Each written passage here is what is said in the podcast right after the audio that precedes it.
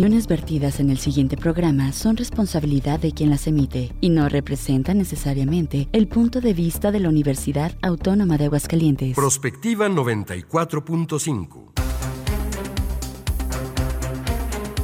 Un espacio para analizar el entorno político, social y económico de la mano de los profesionales. Prospectiva 94.5. Comenzamos.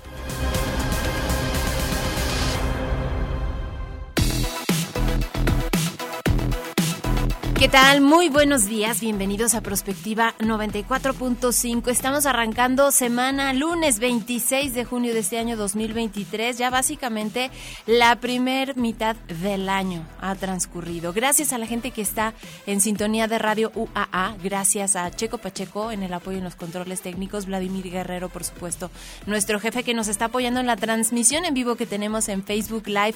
Gracias a todos ustedes por arrancar con nosotros esta semana. Tenemos el día de hoy un eh, pues cóctel de temas interesantes, un resumen de lo más importante que ha transcurrido en los últimos días en temas nacionales e internacionales. Gracias a todos ustedes por acompañarnos y me da mucho gusto como siempre saludar a mi compañera en la conducción, Mari Hernández. ¿Cómo estás, Mari? Buenos días. Hola, Leti, muy buenos días, muy contentos. Ya estamos terminando el mes de junio y pues vamos a cumplir ya casi un mes con nuestro programa, eh, que creo que pues va muy bien, que nuestros invitados han estado excelentes y pues vamos a seguir buscando los temas que le interesen a la sociedad para estarlos discutiendo en este espacio. Las líneas están abiertas, por supuesto. Mándenos sus mensajes de texto o llámenos al 4499-1215-88. Aquí recibimos, pues ahora sí que todo lo que usted quiera comunicar con nosotros. Y pues hoy arrancamos también con invitados de lujo. Más adelante los vamos a presentar, pero por lo pronto nos vamos a ir al resumen.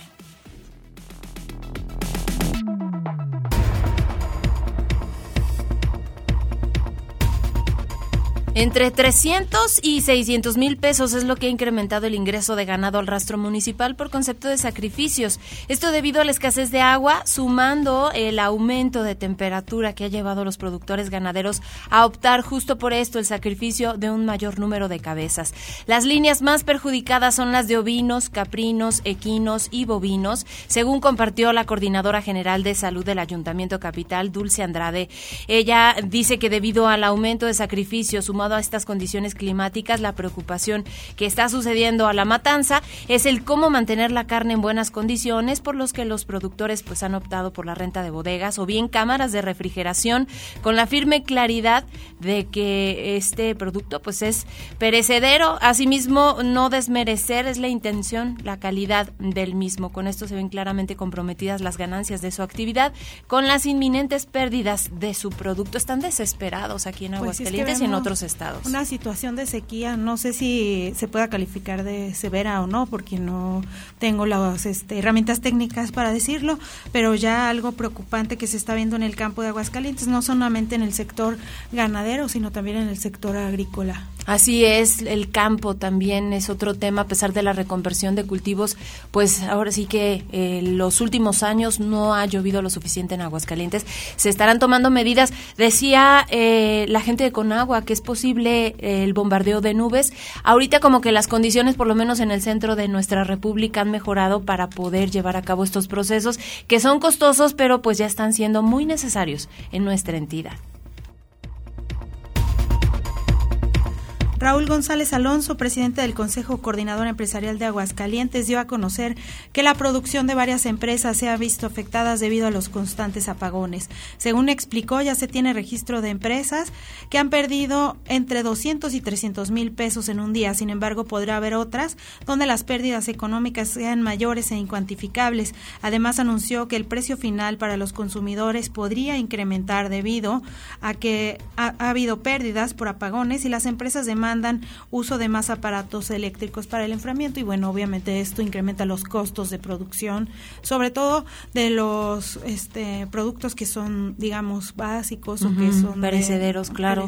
La verdad es que sí, también el Consejo Coordinador Empresarial ha hablado de la necesidad de apoyos gubernamentales justo por esto, porque el gobierno pues dice, el gobierno federal dice que esto no estará afectando, pero pues en la realidad vemos que las condiciones son bastante distintas a lo que ve el presidente Andrés Manuel López Obrador. Y hablando de altas temperaturas, Hermosillo, la capital de Sonora, rompió ayer su récord. El último registro de temperaturas tan altas fue 2014.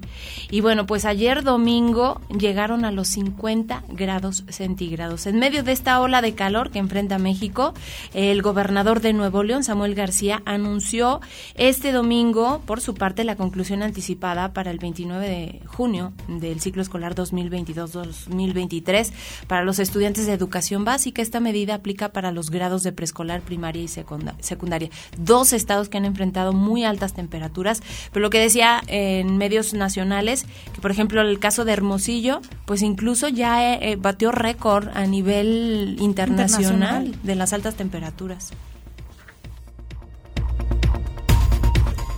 El PRI se desmorona en el estado de Hidalgo quizás no solamente en el estado de Hidalgo. Este sábado renunciaron 15 alcaldes, la mitad de los que tenía, al igual que 70 síndicos y regidores, así como 27 comités municipales.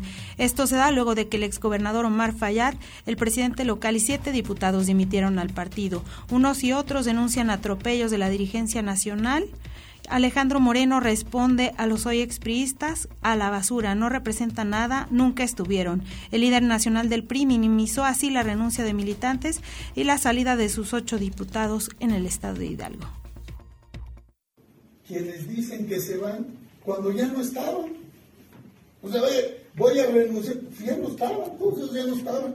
Por eso les dije que me trajeran un bote de basura y entonces todas esas renuncias, ahí, ya les dije a todos los comités, pongan el bote de basura y ahí todas esas ahí a la basura. Porque no representan nada, porque nunca estuvieron, porque hay algo que no eh, mucha gente comprende.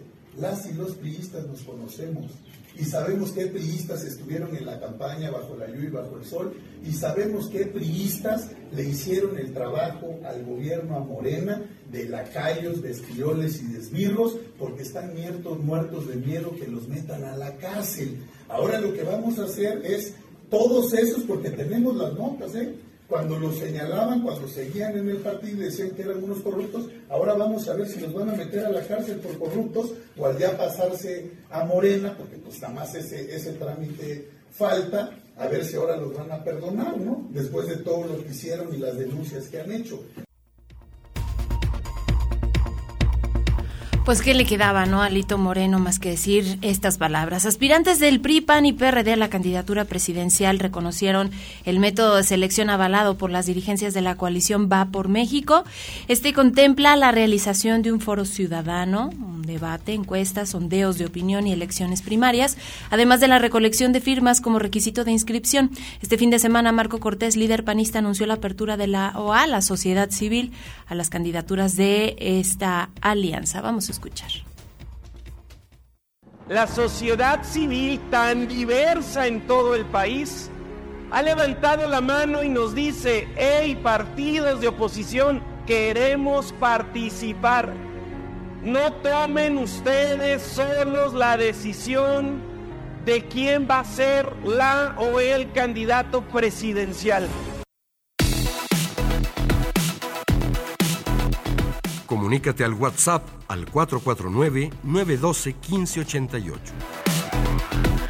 Búscanos en Facebook como Radio UAA o en Instagram Radio UAA 94.5 FM.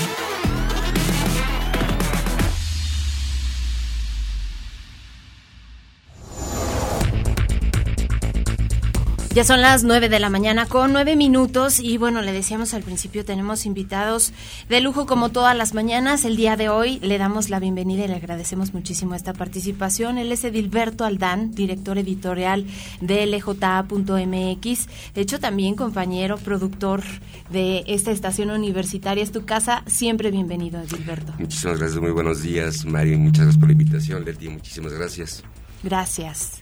Y tenemos también al jefe de información de UATV, Luis Antonio Salazar, a quien también le damos la bienvenida y le agradecemos que nos acompañe el día de hoy para analizar pues los temas de la agenda de la semana pasada y pues qué va a estar en agenda también en esta semana en materia de información. Al contrario, Mari, gracias, Leti. Querido amigo.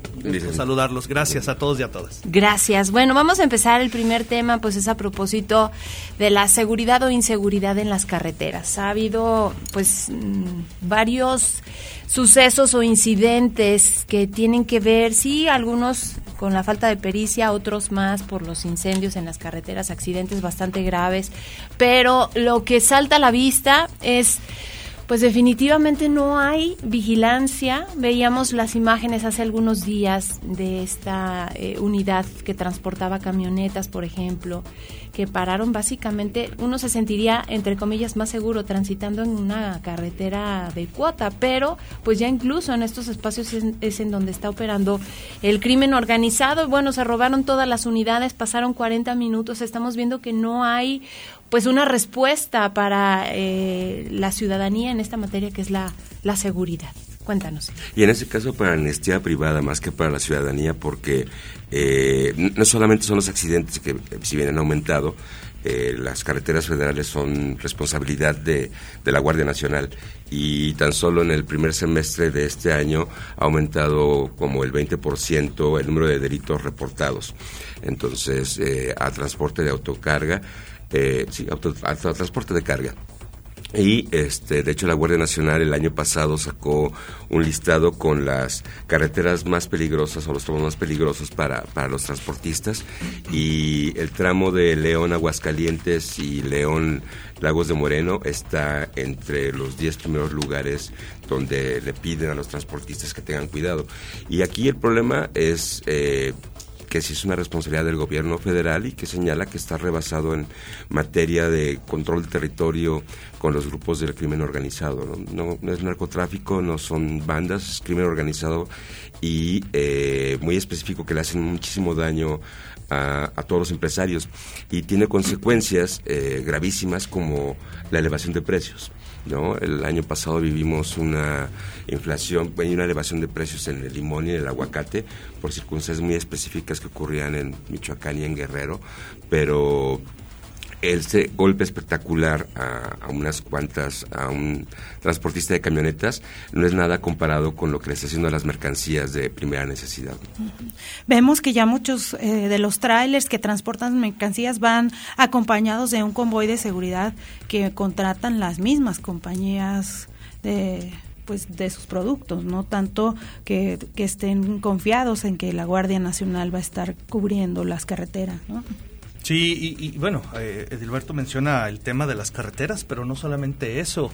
Eh, sabemos que en Michoacán, por ejemplo, literalmente hay muchos pueblos que son ya fantasmas. Literalmente la gente ha tenido que salir huyendo de estos puntos debido a la presencia de grupos delincuenciales eh, que pues prácticamente los ahuyentan. Hace unos meses platicaba yo con algunos empresarios y decían, es que el problema de estas carreteras, tomando, regresando al tema de las carreteras, el problema de estas carreteras es que muchos de nosotros, o de decía ella, esta empresaria, muchos de nosotras tenemos eh, sucursales en otros estados, en otras ciudades, y hemos tenido que cerrar y hemos tenido que dejar gente sin empleo y hemos tenido que afectar la economía de muchas familias porque para nosotros ya no es redituable tener un negocio en otro estado en donde de por sí es peligroso y aparte estar yendo y viniendo, llevando mercancía de un punto a otro y esto se vuelve verdaderamente complicado. Dice Leti, no hay vigilancia. Bueno, es que yo diría, no hay estrategia. Ya déjate de la vigilancia. No hay una estrategia. O sea, ha quedado claro que la estrategia, estrategia que se ha implementado a nivel federal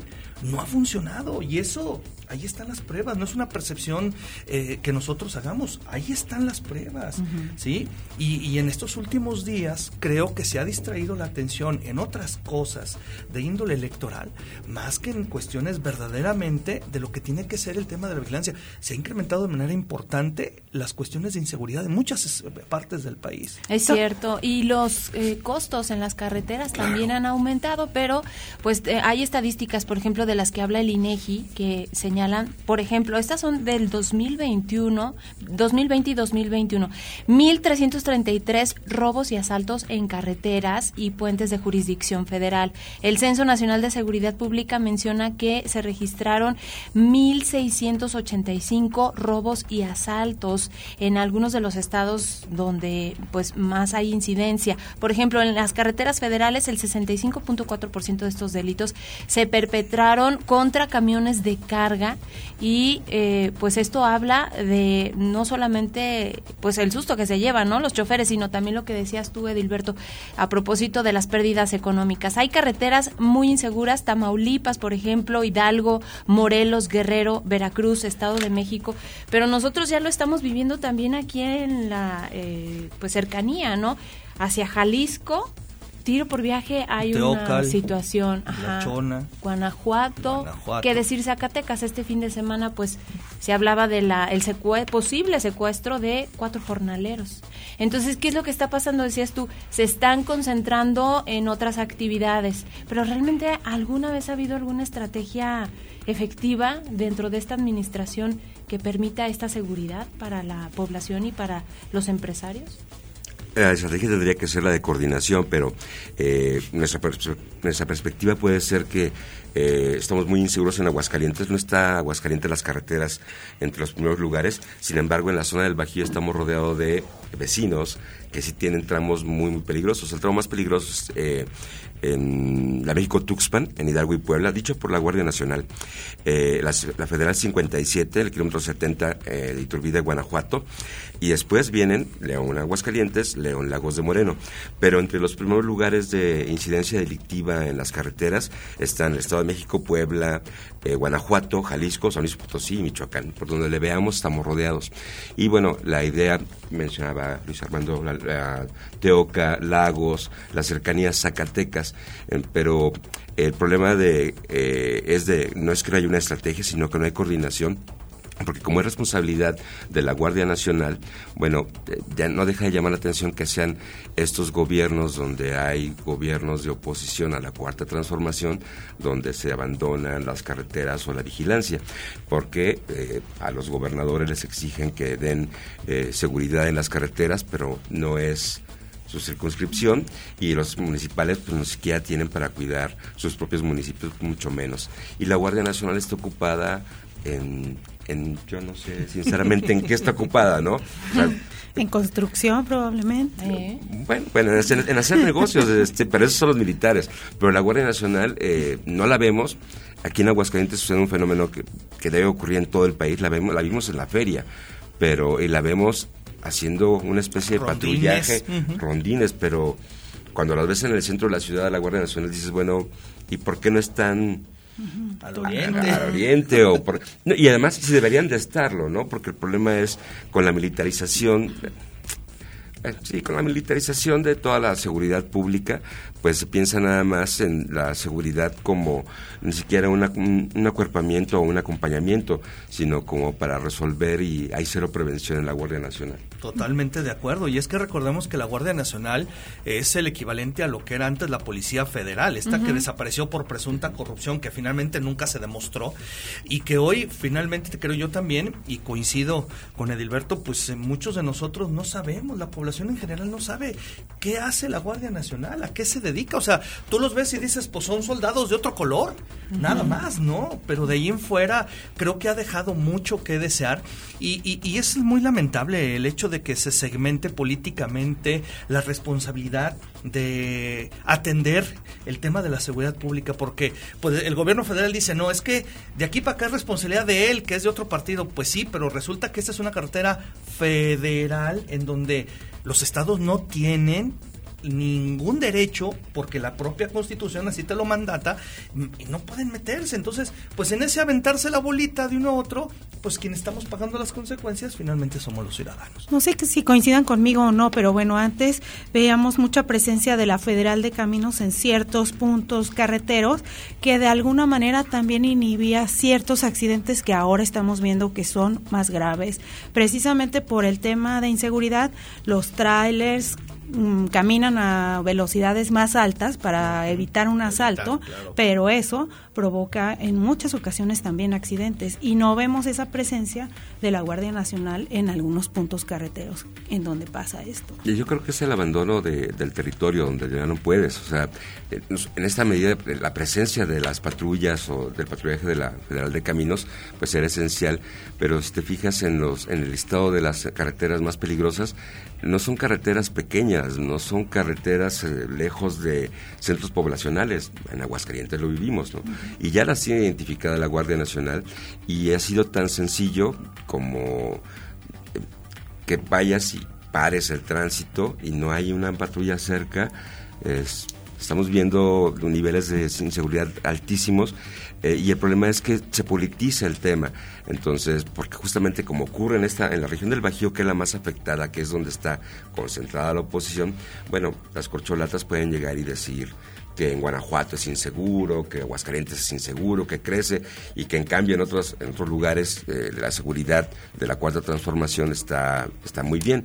Pero el problema es que se abandona a estos gobiernos, yo creo muchas veces que a propósito, para dejar esta eh, sensación de que si no estás con la cuarta transformación, pues estás descobijado y que lo que más te conviene es pues, alinearte con los deseos de, del presidente. Ahora, también yo creo que hay algo muy importante que debemos de considerar. En el caso de las policías municipales y estatales, recordemos que eh, pues todos los gobiernos fueron víctimas de un recorte importante en cuanto a los programas de capacitación y a los programas de adquisición de, equipo. Entonces, pues obviamente, ¿qué va a hacer un policía municipal de Cocío? Que trae una pistolita frente a la presencia de otros grupos que traen semejantes armamento como, lo de la, como los de la milicia. Y además, otro punto, los, las bajas percepciones y las condiciones laborales en que muchos de estos policías municipales subsisten y que dicen, no, ¿sabes qué? O sea, yo no voy a arriesgar mi vida por 10 mil o por 8 mil pesos que me dan, cuando la Guardia Nacional ganan 20, 25, 30 mil pesos y pues a veces tranquilamente, tranquilamente los ves ahí en la puerta norte o sur, pues ahí en la sombrita, este, pues esperando a ver qué pasa, ¿no? Entonces yo creo que también desde ahí la estrategia si es que hay alguna estrategia o es que ha habido alguna estrategia, pues afectó seriamente lo que es la atención primaria, que son las policías municipales primero y luego las estatales. Sí, así ha venido trabajando el gobierno federal y justo con eh, esta consigna hacia los gobiernos de, de oposición. Además hay que destacar que esto está afectando la, el turismo especialmente en eh, lugares, por ejemplo, yo escucho a la gente que dice, yo ya no quiero viajar a Jalisco, ya no quiero ir a Zacatecas, pues porque me da miedo, porque qué tal que pasa algo, porque qué tal que hay, un retén de gente del crimen organizado que me pare y como tú dices, Luis eh, Antonio, no voy a arriesgar mi vida a lo mejor por un viaje corto. Y pues la percepción que tenemos a nivel internacional tampoco es la ideal porque la gente ya prefiere mejor llegar a ciertos puntos y permanecer en estos puntos llegando en avión y ya no moverse a otros sitios que obviamente esto está afectando a la economía de en general de varios estados de la República especialmente en estos en donde se concentra la inseguridad en las carreteras. Bueno, si les parece vamos al siguiente punto que tiene que ver con estos apagones que se han presentado, qué tanto eh, mm, pues tiene la capacidad el gobierno de responder esta ola de calor sin duda ha afectado de una manera tremenda y esto ha propiciado que muchos estados de la República hayan presentado pues esta situación. Leía yo, por ejemplo, que pues obviamente la gente para enfrentar esta ola de calor están usando ventiladores, aires acondicionados y además estos ya están escaseando en los supermercados, en las tiendas departamentales, pero la gente lo sigue pidiendo. El sector eléctrico se encuentra contra las cuerdas tras una demanda histórica de 52.823 eh, megawatts que activó un estado de alerta del Centro Nacional de Control de Energía. Dice el presidente que no va a haber desabasto, pero ya estamos viendo estos apagones. Es otra vez el, discurso doble, porque eh, en Nuevo León está, está, declarado ya el estado de emergencia, eh, porque justamente el gobierno lo que te dice, la CENACE, la Comisión Nacional de Energía y la CFE, eh, lo que señalan es que técnicamente cuando se llega al límite de la oferta, ¿no? que en este caso es el 6% de las líneas de transmisión y distribución de energía eléctrica, se tiene que ver si tiene suficientes reservas de energía para dotar a las poblaciones, a la industria, a la gente en general. Y esto, la demanda no es culpa de la ola de calor. O sea, sí es cierto que conectamos un ventilador más, sí es cierto, pero es las líneas de distribución están rebasadas y lo que la Comisión Nacional de Energía hizo es decir, eh, estamos en un estado de emergencia, y luego dijo que era un estado de alerta. Pero parece que no le avisaron al presidente y el presidente eh, le echó la culpa a los medios conservadores por decir, por, referir un hecho, que es que ser, la oferta ha sido la demanda. Eh, de energía ha sido alta, no esperada, rebasada por lo que había ocurrido en años anteriores y que eso pone en alerta a la Comisión Nacional de Energía que después tiene que, para complacer al presidente, decir que un estado de alerta no es un estado de emergencia, o sea, nada más hay que avisar, ¿no? Es, ¿Qué puede pasar?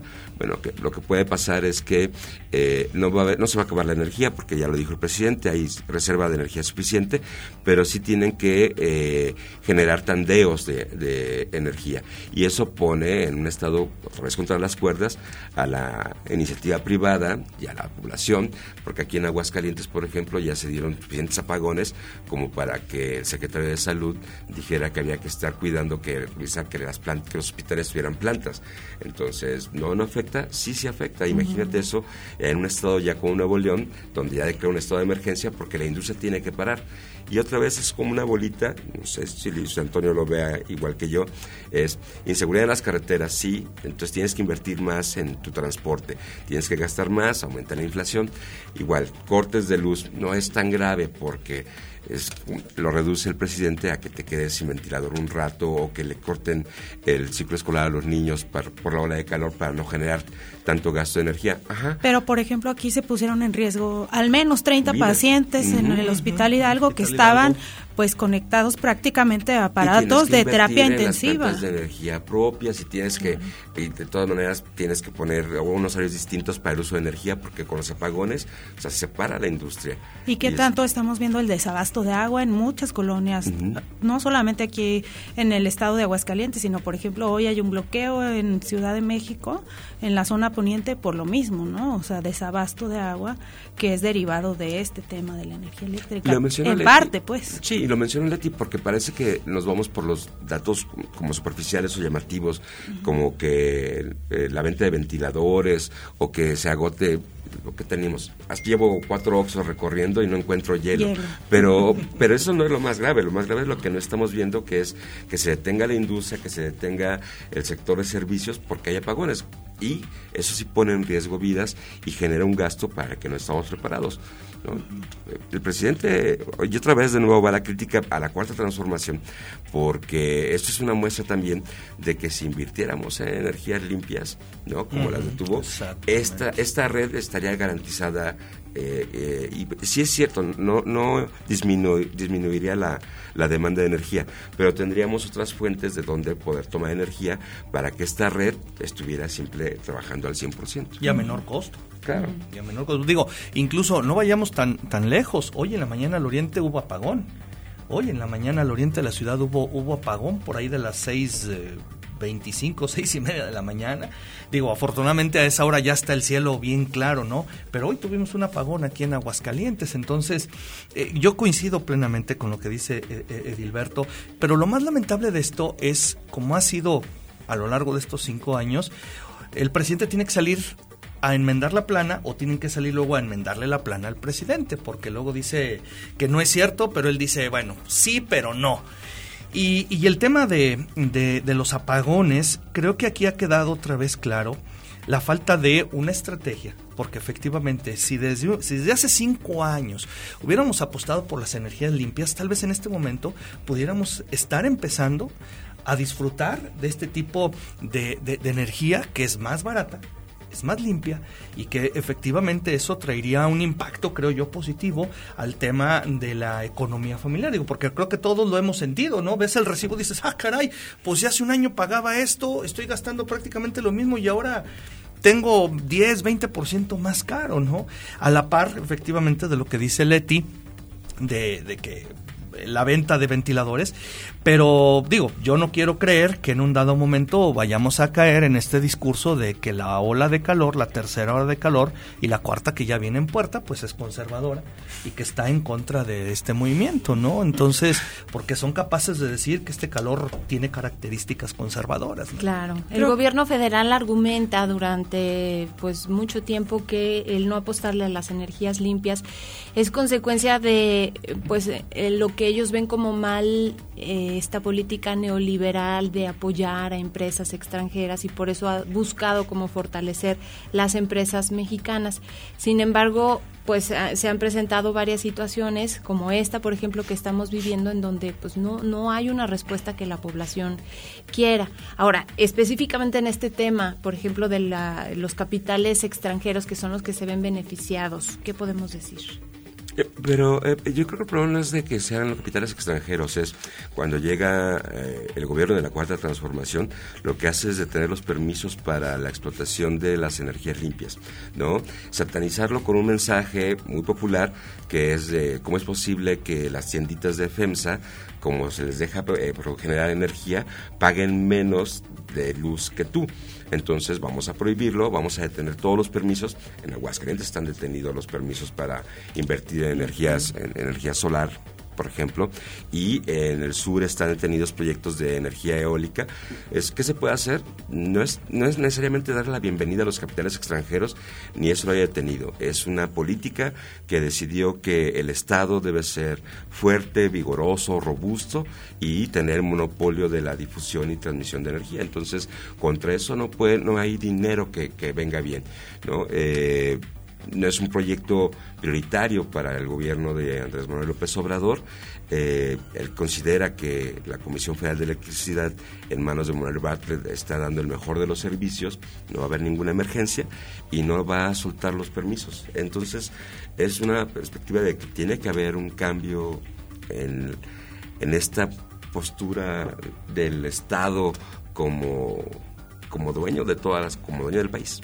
Pero es que sí hubo afectación, o sea, recuerden ustedes que cuando se empezó a manejar este discurso, muchos empresarios dijeron, ¿saben qué?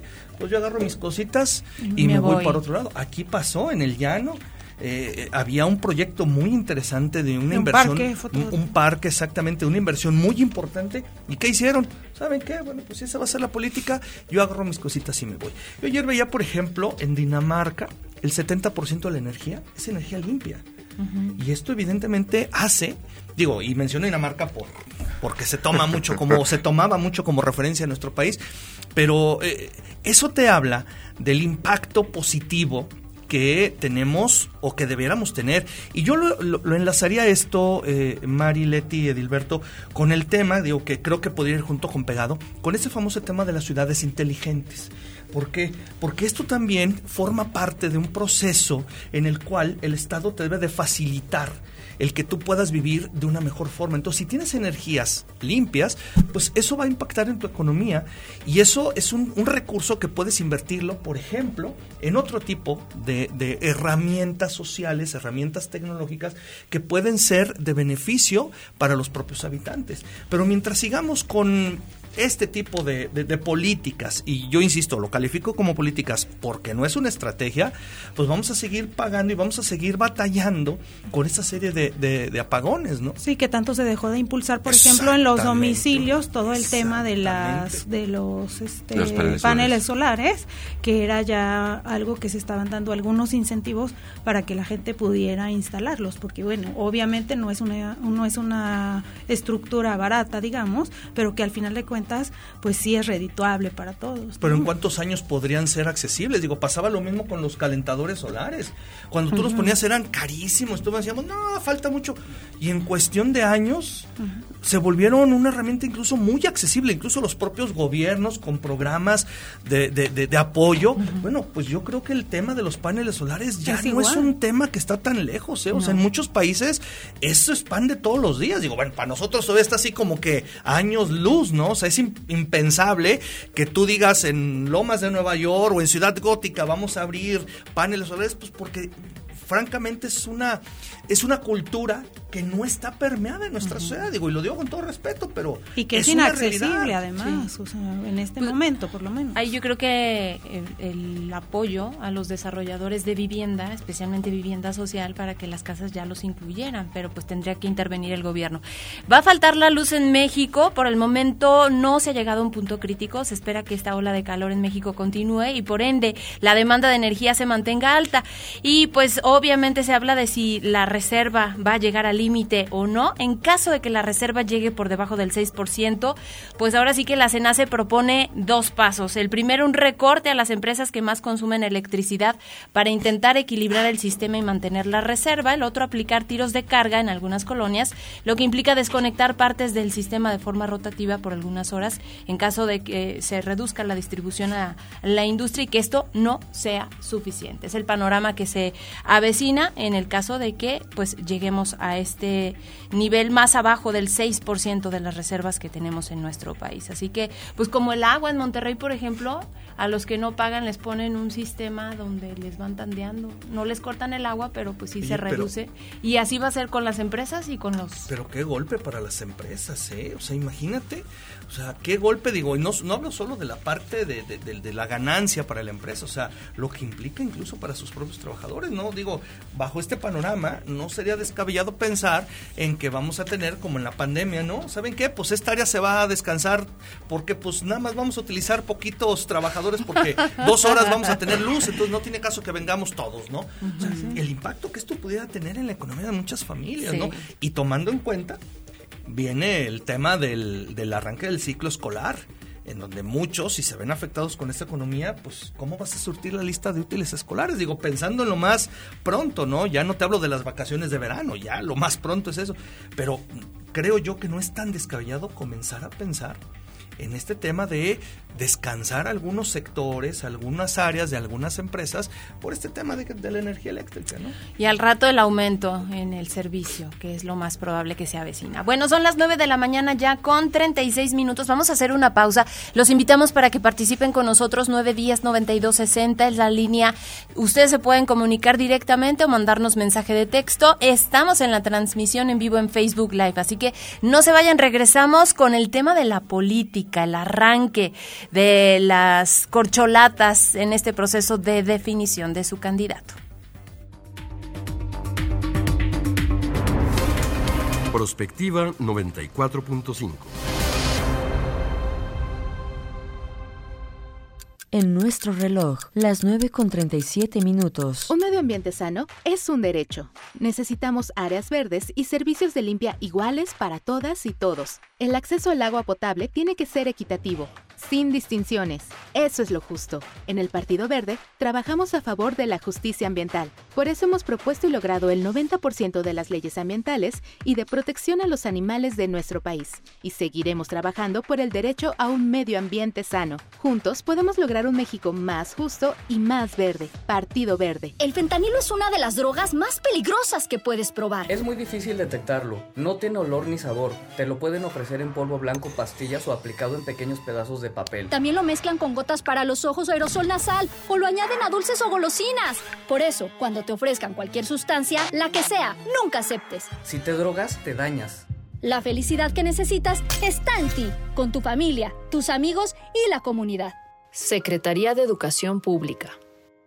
Gobierno de México. En los menores de edad, el consumo de cualquier droga daña su salud y afecta su crecimiento. Sea la sustancia que sea, vapeadores, tabaco, drogas, ni siquiera una probadita. Su cuerpo sigue en desarrollo y las sustancias adictivas pueden impedirles alcanzar su máximo potencial. Las adicciones alteran el cerebro, esclavizan la mente y el cuerpo. El mensaje es claro. Si te drogas, te dañas. La felicidad que necesitas está en ti, con tu familia, tus amigos y la comunidad. Secretaría de Educación Pública. Gobierno de México. XHUAA, 94.5 MHz de frecuencia modulada. Estudios y oficinas en el edificio 14 de Ciudad Universitaria. Aguascalientes, México. Radio UAA, proyección de la voz universitaria. Prospectiva 94.5.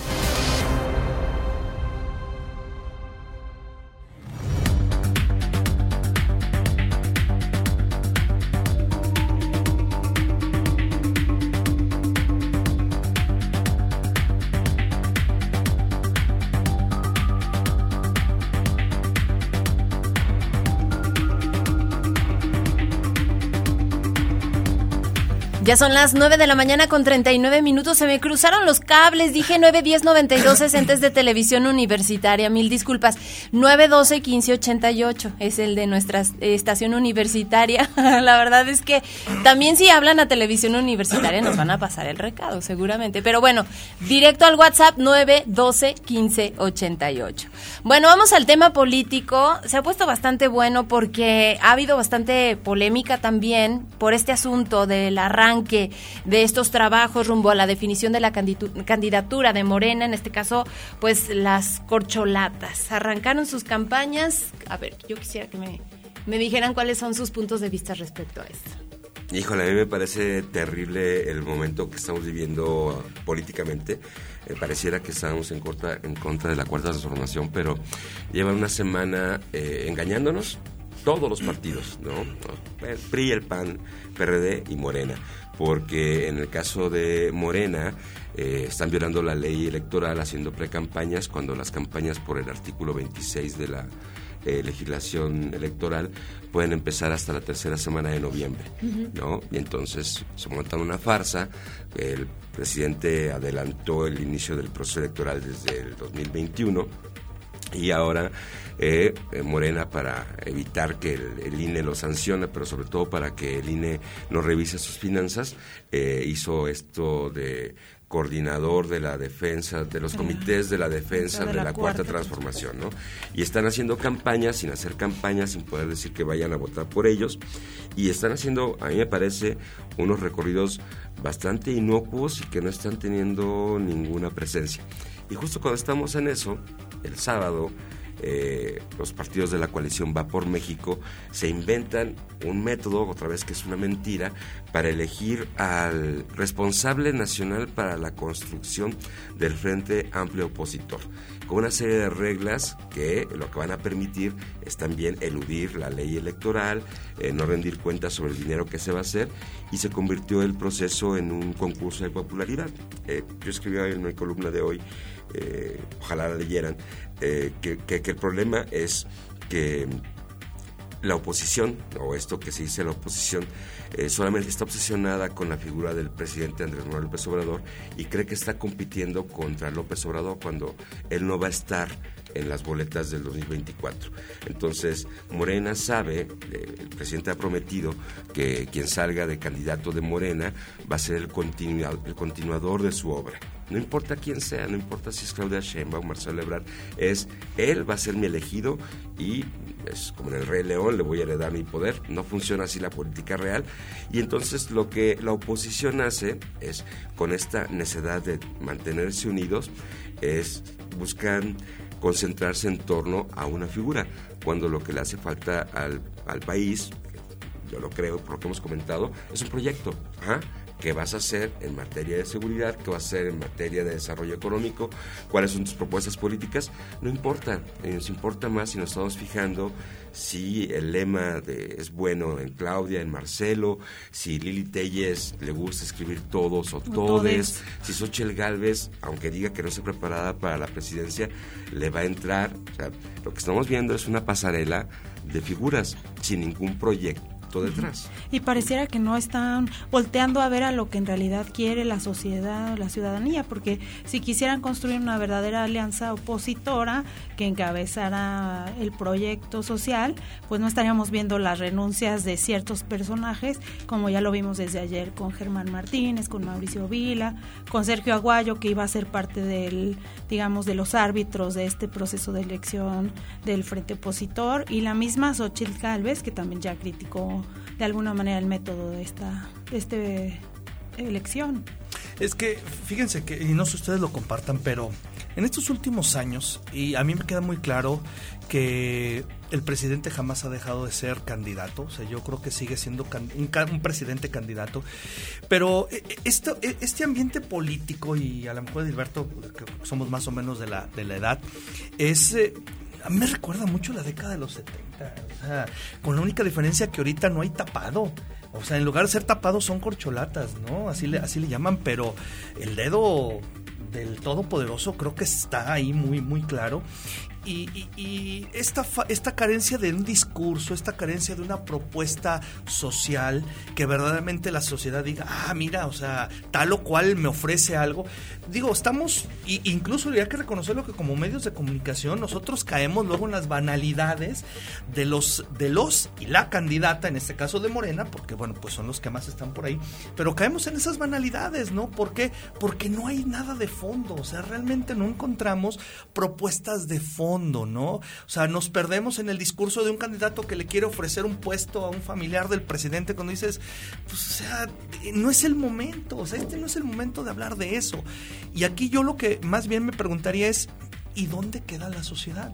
O sea, yo, yo, que, todos los días salgo a partirme, a ganar el pan, ¿qué, me, qué, voy a encontrar yo en la propuesta que tú haces, no? Y a mí me queda muy claro una cosa. Eh, eh, la parte de este partido oficial lo que buscan es agradar al gran elector. ¿Quién es el gran elector? El presidente. Los demás somos los de menos. Ahora, pues es inevitable eh, lo que se va a, dar justo en este proceso 2024 en donde Morena, pues muy probablemente vaya a seguir gobernando.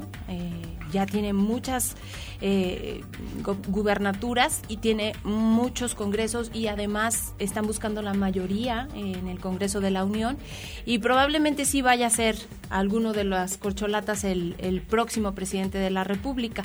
Pero yo veo como a la oposición buscando más los otros espacios, tratando de, de llegar al Senado de la República, al Congreso, algunas gubernaturas, posiciones, sobre todo porque pues no tienen un candidato que haga frente a cualquiera de los que vaya a resultar de Morena. O sea, no hay una oposición de entrada, pues son partidos que no, no coinciden, son ideologías completas. O sea, pareciera el mensaje el poder por el poder y, ya.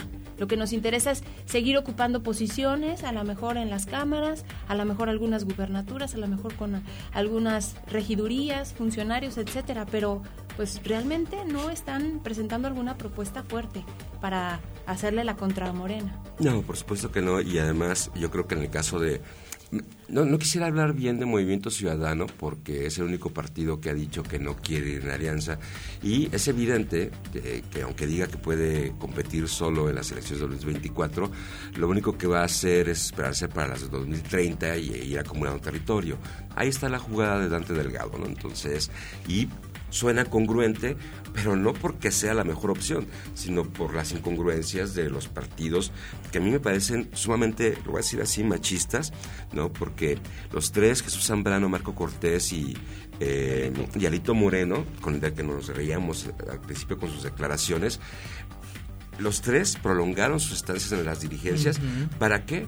Para poder jugar con las candidaturas. Es decir, en el 2024 van a haber miles de puestos de elección que van a estar a votación, ¿no? Nueve gubernaturas, un montón de congresos locales. Solamente en Coahuila no se vota por el Congreso. En 31 estados, presidencias municipales, regidurías. Entonces, lo que están haciendo, el Senado, la Cámara, y entonces lo que, lo que están presentando, en verdad, es, es, nada, es una, es una bola de humo porque se están concentrando en cómo van a elegir, se supone que nosotros, al, al candidato a la presidencia, es, no, mejor dime cómo le vas a hacer en Jalisco, cómo le vas a hacer en Nuevo León, en los estados que están en competencia, cómo le vas a hacer para, con qué leyes vas a impulsar en el Senado. No hay un solo proyecto de, de ninguna de, las, de los tres partidos que diga cómo lo vas a hacer, ¿no? Y es, es una anécdota personal mi hijo está en quinto año de primaria y tiene eh, formación cívica en este, en este, en esta semana de examen.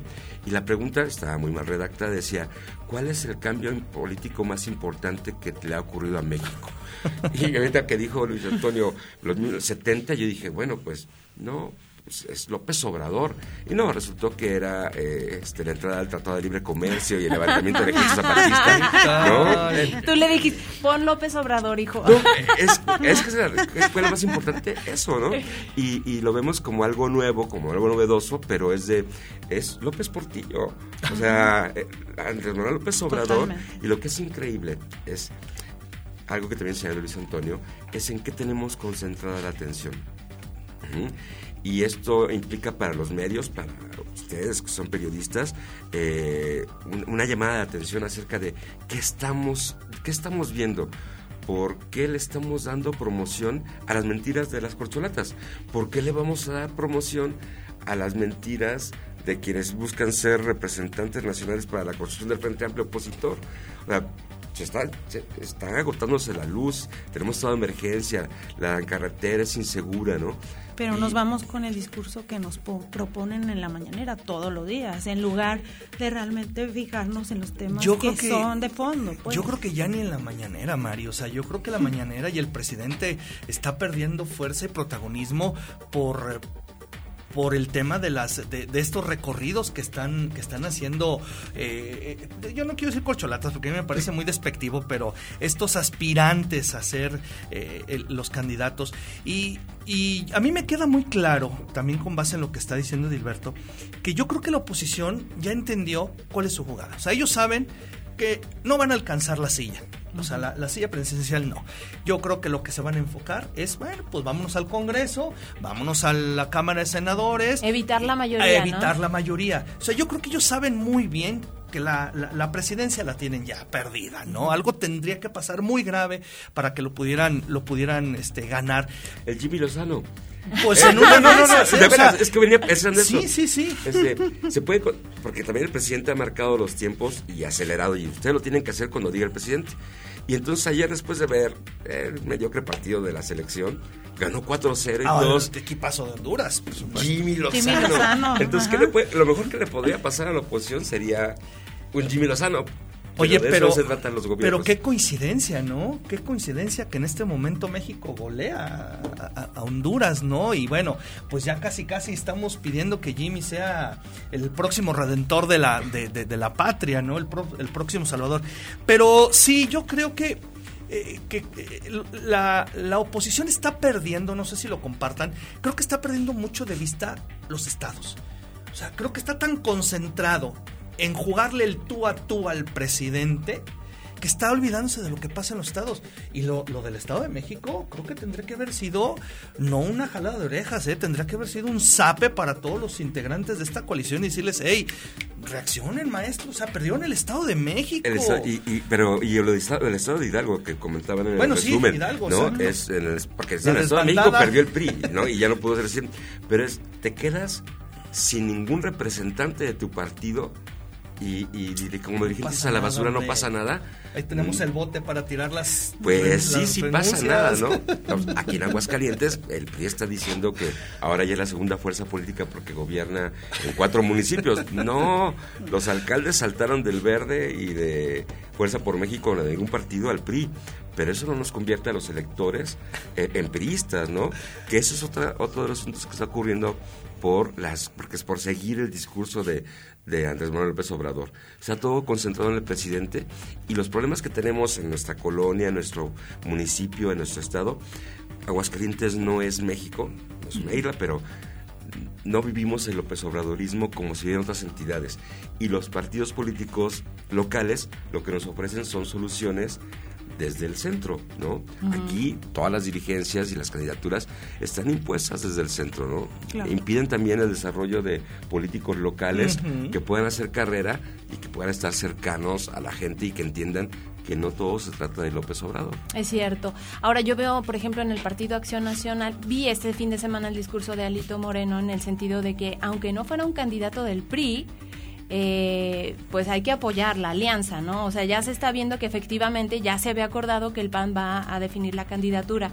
Y dicen algunos que pues va a ser Santiago Krill, que realmente es Marco Cortés el que está impulsando a Santiago Krill y metió a Xochitl en el camino, Xochitl Galvez, y pues Lili Telles que ya les está resultando incómoda. Entonces la opción sería Santiago Krill contra Sheinbaum.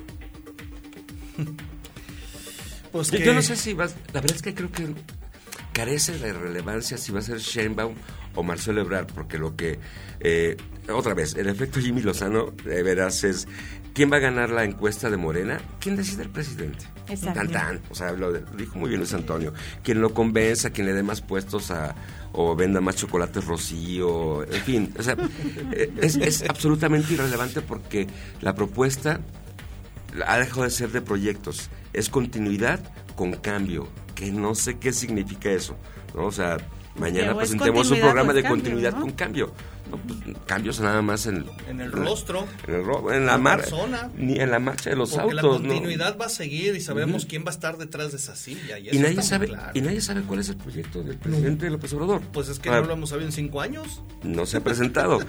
Eh, entonces, las, las encuestas hoy también eh, había una denuncia de que en las encuestas telefónicas se están poniendo por arriba de 10 puntos a Claudia Sheinbaum y te están llamando. No importa, quien sea. Eh, si va a Santiago Krill, mm, mira, yo le tengo mucho respeto, también soy de la edad de, de la generación de Luis Antonio, y yo me acuerdo de él construyendo unas opciones de política completamente distintas, eh, plurales, pero eh, no sé cuál es su plan, no sé cuál es su proyecto. Entonces, creo que el problema es que estamos eh, concentrados en los nombres. Otra vez, si menciono a Movimiento Ciudadano, van a decir Luis Donaldo Colosio. Nadie lo conoce, o sea, Bueno, es el hijo de un... el nombre, ¿no? Ajá. Prácticamente. Y otra vez, Xochitl Galvez, porque es famosa, es una, tiene una historia de vida preciosa que vende, pero es por, eh, sobre- saltó a la fama porque el presidente no la quiere dejar entrar a la mañanera. ¿no? Y de Lili Talley lo que estamos comentando es que, que exhibe una, o bueno, que apoya una, de- una derecha moderna, que la verdad es que va en contra de los derechos de todos, de todos para todos, ¿no? Entonces, ¿quién vas a poner? Se rumora que hasta Lito puede ser el candidato. Porque de lo que se trata y con este proceso que presentaron es primero es un curso de popularidad. Primero recoger 150 mil firmas. Si recoges 150 mil firmas, es decir, si le haces el Pasas partido a el trabajo segunda ronda. y luego una encuesta. Y de esa encuesta salen tres, y luego un debate, y otra encuesta. Ah, y después una última encuesta que va a, costar, va a valer el 50% y el 50% una elección. Como oposición o quienes se oponen al gobierno de Andrés Manuel López Obrador, salimos a defender al Instituto Nacional Electoral y ahora lo que está haciendo la oposición es construir un INE ciudadano. O sea, es... No, hace dos meses me estaba llamando para defender a las instituciones y ahora Tú construyes una... quieres creer tu pro- crear tu propia institución. Es seguirle el juego a Morena, ¿no? Exacto. Sí, sí, coincido totalmente contigo y pues digo, lamentablemente creo que hay una ausencia muy profunda de propuestas. Reitero, creo que todo se está quedando en la forma, pero en esta ocasión creo que la forma está sin fondo, ¿no? Y así va a seguir haciendo hasta que el, el habitante de Palacio así lo decida, porque creo que es él el que cambia la ton, el, tono y la dinámica de la discusión y de la agenda, porque por parte de la oposición creo que ellos también están muy atentos a ver qué dice la mañanera para saber qué van a hacer, ¿no? Pero sí creo yo que eh, los ciudadanos, al final de cuenta, hoy, más, tal vez más que ninguna otra elección, estamos siendo los últimos de la fila. Seguimos siendo los últimos y estamos olvidados porque es- desde arriba las cúpulas se están dando con todo para quedarse con el poder. Pues lamentablemente se nos ha, acaba- ha- ha- ha acabado el tiempo. Gracias a todos ustedes que nos están sintonizando, que nos siguen a través de la transmisión en Facebook Live. Gracias por su participación, pero sobre todo gracias a ustedes, compañeros periodistas, Gracias. por estas reflexiones, por estos comentarios. Se nos quedaron algunos temas en el tintero, pero la verdad es que creo yo que siempre en este tipo de ejercicios nos quedamos con esta reflexión, ¿no? De todos estos eventos en las distintas ramas, pues que vivimos todos los días y creo yo que también es importante que nosotros como ciudadanos pues empecemos a despertar, a actuar, a hacer, porque si no, pues el panorama se ve bastante negro. Gracias compañeros, Luis Antonio, Gracias. Edilberto, Gracias, gracias. Leti, gracias, Mari. Y Mari, Gracias a todos y pues mañana nos escuchamos con un tema también por demás interesante que es el proceso de retomar el servicio de agua potable por parte del Ayuntamiento de Aguascalientes. Muchísimas gracias a todos ustedes, gracias a Checo Pacheco, a Vladimir Guerrero, gracias también. Nos encontramos mañana en punto de las 9 de la mañana en Más de Prospectiva. Soy Leti Medina, que tengan un excelente arranque de semana. Prospectiva 94.5. Un espacio para analizar el entorno político, social y económico de la mano de los profesionales. Prospectiva 94.5.